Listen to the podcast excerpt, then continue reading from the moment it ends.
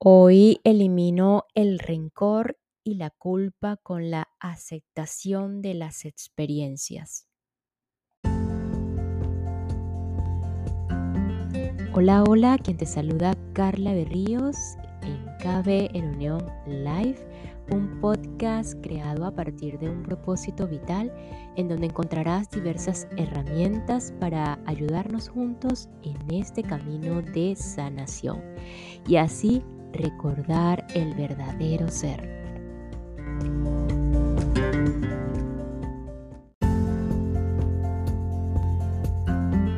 Cuando comenzamos a disfrutar la vida, cuando comenzamos a ver la vida de otra manera, cada experiencia, intentando no juzgar como buenas o malas, y por qué no usando más bien el término que nos ofrece Gerardo Smelling como por ejemplo experiencias neutras o tan simple experiencias de la vida y ya.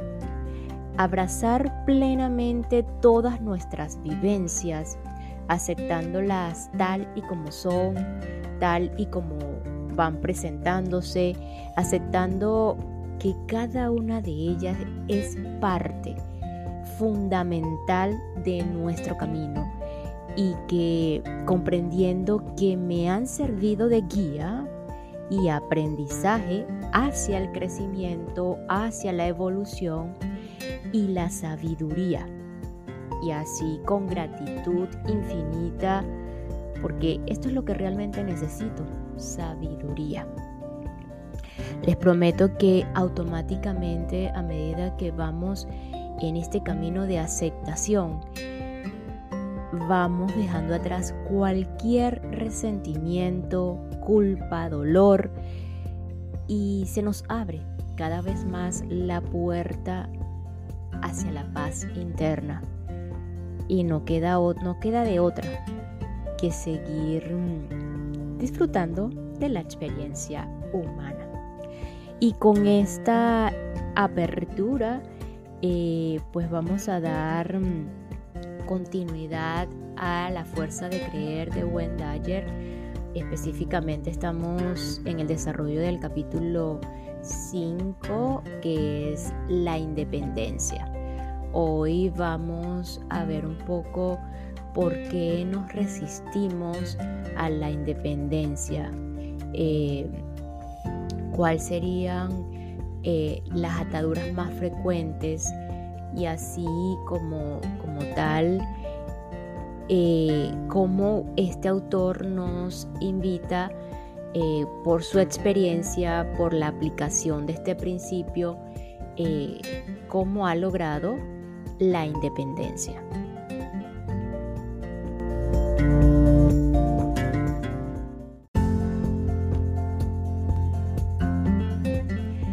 ¿Cómo aprendí a aplicar este principio? Desde cuarto hasta octavo curso escolar suspiré en silencio por Erlen Rentz, el amor de mi vida. Pensaba que era muy hermosa y sin embargo nunca me armé de suficiente valor para confesarle mis sentimientos. Vivíamos en el mismo vecindario y yo era muy amigo de su hermano mayor, lo cual me permitía verla a menudo. Ella siempre ocupó un lugar muy especial en mi corazón. Hace poco recibí una carta suya diciéndome que había leído alguno de mis libros y que había visto un artículo sobre mí en la revista de exalumnos que publica la Wednesday University de Detroit. Tomé la repentina decisión de llamarla Arlen y yo hablamos 40 minutos por teléfono, le conté lo que había sentido por ella en aquellos años escolares y ella me contestó que lo sabía. Yo no lo podía creer. Lo había sabido durante todos esos años. En un momento dado de la conversación añadió, lo que más recuerdo de ti es que nunca te preocuparon demasiado las posesiones y que eras el chico más generoso de la clase. Me quedé ciertamente sorprendido al comprobar que eso era lo que su mente más había retenido de aquellos años. Sin embargo, cuando miro hacia atrás me doy cuenta de que su afirmación era fundada. De alguna manera siempre supe que depender de una cosa era la forma más segura de no tener nunca suficiente de ella. Aunque los otros niños de mi edad hablaban de lo que deseaban tener, yo estaba normalmente contento con lo que ya tenía. De hecho, ayudaba a mis amigos a obtener lo que tanto ansiaban. En mi adolescencia y juventud, mis amigos hablaban incesantemente de lo que querían alcanzar, coches y cosas por estilo, por el estilo, y sin embargo yo estaba encantado con mi Plymouth de 1950, 1950 perdón. Sus partes oxidadas y pues su deficiencia no parecían importantes o importarme a mí. Cuando pienso en aquellos tiempos comprendo que ya entonces me sentía cómodo siendo independiente de las cosas. Poseo muy pocos objetos de los que parece formar parte de toda casa que haya conocido la riqueza. La moda en la ropa no me preocupa en absoluto y la ostentación de las posesiones ni siquiera se me ha pasado por la cabeza. Y sin embargo, paradójicamente podría tener todas las cosas que la mayoría de las personas desean. Cuanto más bienes poseo, menos los deseo para mi uso. Esta paradoja esconde algo muy profundo y difícil de explicar. Más es menos.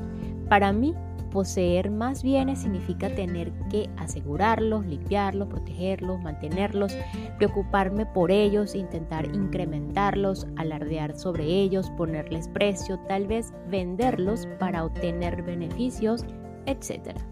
Desde luego uno puede apreciar la belleza que encierra cada objeto y disfrutar con ella, pero eso no constituye ninguna atadura, simplemente es permitir que la energía de su apreciación y amor fluya hacia el objeto y retorne posteriormente a usted.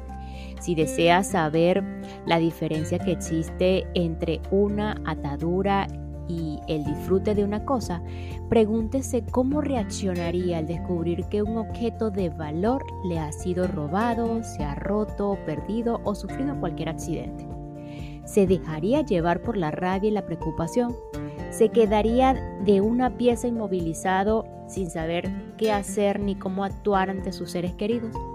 De ser esta su reacción, ese objeto representaría una atadura. La necesidad que va unida al objeto le concede a este poder o control sobre sus emociones. No miento al decir, y mi esposa también opina que lo mismo que yo, que si nos robaron o se extraviara uno de nuestros objetos, me limitaría a comentar. Ahora estará donde le corresponde. Espero que quien lo utilice disfrute de él y se sienta feliz. No es más que una cosa, no me siento atado a ella. No es que yo sea indiferente a los atracos o a la negligencia, simplemente ofrezco ese ejemplo para que no se deje poseer por los objetos, sea capaz de distanciarse y separar la humanidad y su propósito en la vida de las cosas que solamente tienen valor de cambio. Si somos capaces de valorar una cosa simplemente con el pensamiento, entonces indudablemente podremos liberarnos del proceso materialista y mercantil. Un ejemplo sobre esto se me presentó cuando estaba escribiendo este libro. Tras intervenir en un programa eh, radiofónico de tres horas, acepté una invitación de María Provenzano. Ella dedicaba, se dedicaba al negocio de los cosméticos y la belleza. Me había escrito infinidad de cartas en las que me contaba lo mucho que mis cintas y libros le habían ayudado y me había invitado en numerosas ocasiones a su estudio para recibir un tratamiento facial gratuito en señal de agradecimiento. Por alguna razón inconsciente decidí pasar por su estudio en mi viaje de regreso a casa y recibir mi primer tratamiento facial. Cuando se disponía a comenzarlo, Marie me dijo que algunos años atrás había sufrido una apoplejía y que creía haberse repuesto de ella a fuerza de escuchar mis cintas una y otra vez. Naturalmente me sentí muy satisfecho al saber que sabía o que había construido la contribuido perdón, a la superación de semejante problema. No presentaba ninguna huella de la enfermedad. Marie siguió contándome que antes siempre estaba intentando ser una persona perfecta. Me relató con detalle cómo disfrutaba preparando fiestas en las que todo, absolutamente todo, resultase perfecto. Por su local desfilaban los más caros vestidos y joyas, los más, los más exquisitos manjares preparados por primerísimos cocineros y las mesas mejor adornadas, todo lo cual respondía al buen gusto y originalidad por los que deseaba ser conocida. Le encantaba recibir felicitaciones por ser una excelente anfitriona, pero con el tiempo aprendió que la mayor parte de su vida tenía significado solo con respecto a una serie de ataduras. Una de aquellas tardes perfectas se convirtió en el detonante de su vida. En vez de recibir una de las muchas felicitaciones a las que estaba tan habituada, una invitada le comentó, Marie, ¿No estás cansada de toda esta exhibición y de empeñarte en hacer las cosas perfectas? La respuesta de María no fue otra que el llanto. La mujer la condujo al sofá, la rodeó con el brazo y no se apartó de su lado en dos horas. Hablaron solo sobre la verdadera María, la María más allá de las cosas materiales, sobre lo fácil que era disfrazarse con cosas externas y lo triste que debía de resultar acabar la jornada acariciando las joyas de uno mismo sin poder compartir la mirada y el corazón de otro ser humano. Conversaron sobre el modo de reencauzar la energía para servir a los demás y así conseguir ser la verdadera persona que encierra la jaula de las posesiones. Aquello significó el comienzo de una gran amistad. Marie sufrió la apoplejía al poco tiempo de haber conocido a su nueva amiga, la cual la ayudó muchísimo en conseguir superarla. Juntas estudiaron la literatura del amor y la armonía y Marie comenzó a impartir clases sobre mis trabajos en una universidad local. En la actualidad, Marie cuenta con 45 estudiantes matriculados en su curso sobre enriquecimiento en la vida, insuficiente para atender todas las demandas. Siempre comienza sus clases describiendo a sus alumnos como sus propias ataduras o a objetos y posesiones le habían bloqueado su capacidad de ver la belleza y la satisfacción contenidas en las relaciones humanas. También les cuenta cómo una tarde que había empezado como una perfecta atadura cambió su vida y le dio una lección sobre cómo vivir mejor e incluso cómo curarse de las secuelas de la apoplejía. Marie es una de las personas más felices y encantadoras que conozco. Estaba muy emocionada de relatarme su transformación y exclamó, me cuesta de creer que estés aquí en mi estudio. Usted, mi guía, mi maestro espiritual. Yo le recordaré, le recordé, perdón, entonces que ella tenía tanto que enseñarme a mí como yo a ella. Y le dije, el maestro espiritual es usted, no yo. Los extraños y maravillosos geles, vapores, masajes y cremas consiguieron estimular no solo la piel de mi rostro, sino también mi corazón. ¿Por qué escribo sobre Marie y su descubrimiento de la independencia? En parte porque creo que su historia puede servir de catalizador para que otros muchos reconozcan el vacío que encierran sus ataduras, pero también porque creo que una energía especial fue lo que me llevó a su estudio ese día en concreto, para escuchar la historia y poder compartirla ahora con ustedes. Las ataduras no siempre son posesiones.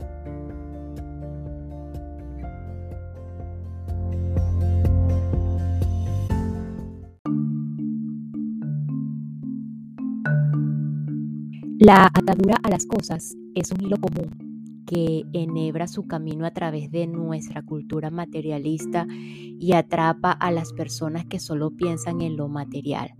Sin embargo, existen otras ataduras más significativas, como por ejemplo las relacionadas con las opiniones de los demás sobre diferentes aspectos y sobre nosotros mismos.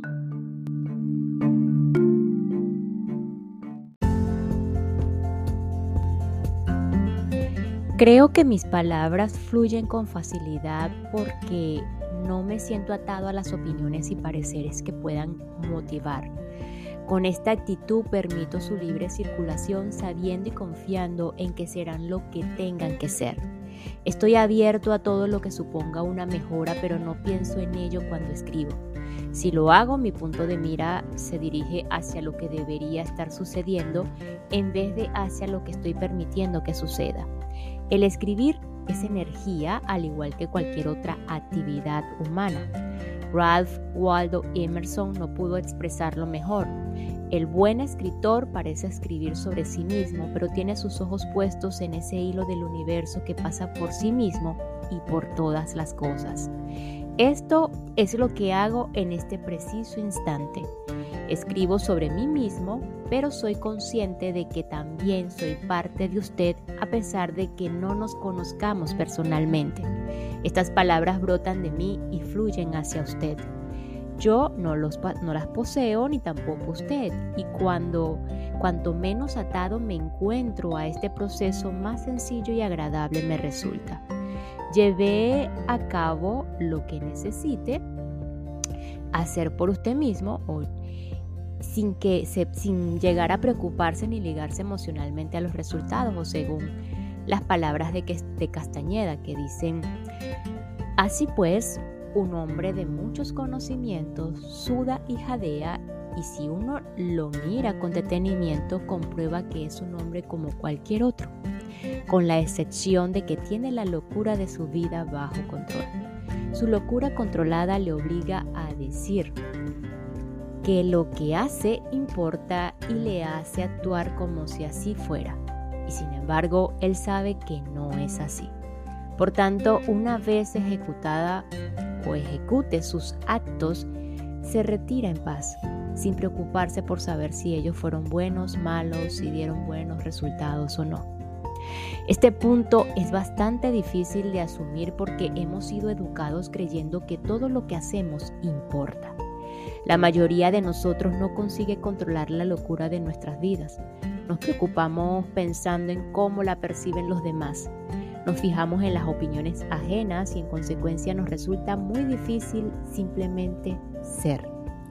Castañeda, al igual que otro, nos anima a adoptar una actitud flexible por la cual la energía pueda fluir a través de todos nosotros sin ser objeto de enjuiciamiento y al mismo tiempo participemos de ella como si en realidad importara para luego separarnos y alejarnos en paz cuando se acabe. Si esto resulta paradójico e inconsistente, es porque en realidad lo es. Sin embargo, la separación le ayudará a apreciar y disfrutar de lo que ya tiene, en vez de preocuparle con la obtención de más cosas. Siento lo mismo en lo concerniente a mis charlas. Nunca empleo apuntes cuando estoy delante del público y llevo ya muchos años actuando de esta manera. Cuando me desprendí de mis notas y comencé a hablar desde el fondo de mi corazón, mi habilidad como orador mejoró muchísimo. No tengo la atadura de necesitar agradar a la audiencia ni se me hace imprescindible expresarme con precisión. En realidad no dependo de ninguna atadura. Lo que suelo hacer es meditar media hora antes de mi conferencia e intentar visualizar que todas las cosas salen bien y que tanto el público como yo disfrutamos y apreciamos la nueva experiencia. La ausencia de ataduras me permite estar delante de miles de personas durante horas y horas. Cuando estoy en esa situación me encuentro en una nueva esfera de vida, en una nueva dimensión. El tiempo deja de existir. Mi memoria se ha vuelto más fiel que nunca. Las palabras fluyen en mi mente y en mi voz con facilidad, sin ni siquiera titubear un segundo, y todo sale y valga la redundancia a pedir de boca.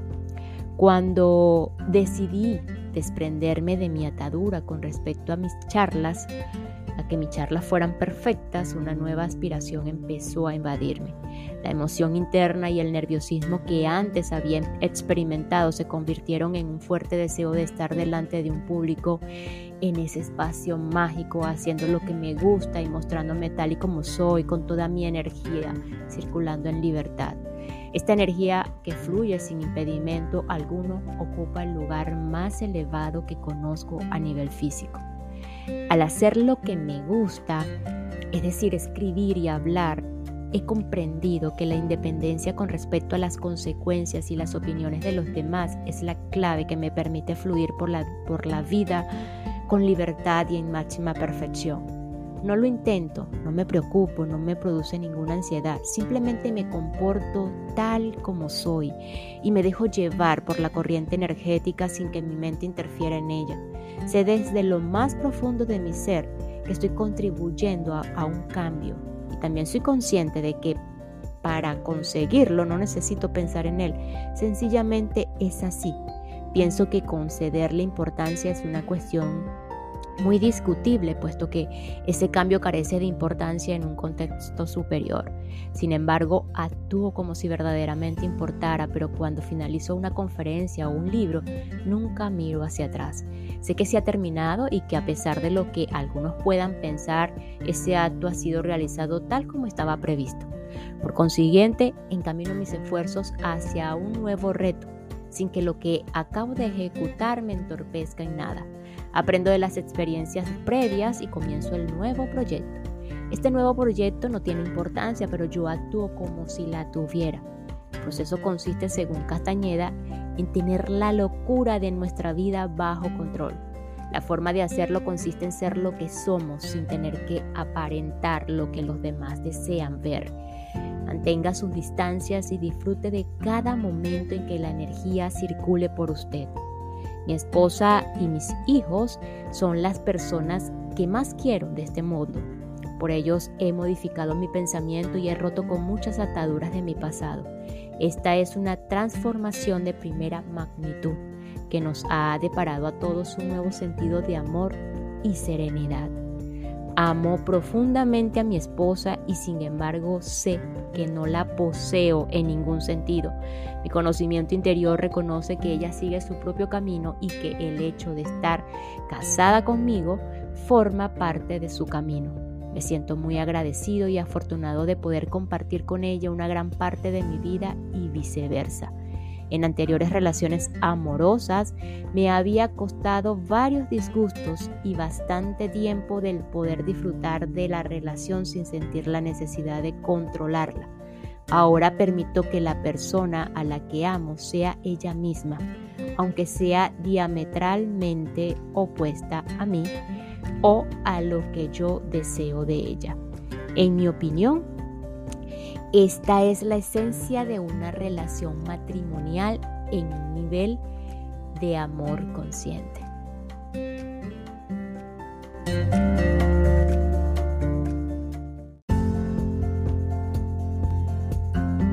Y nos despedimos con lo siguiente. Uno puede apreciar la belleza que encierra cada objeto y disfrutar con ella, pero eso no constituye ninguna atadura simplemente es permitir que la energía de su apreciación y amor fluya hacia el objeto y retorne posteriormente a usted.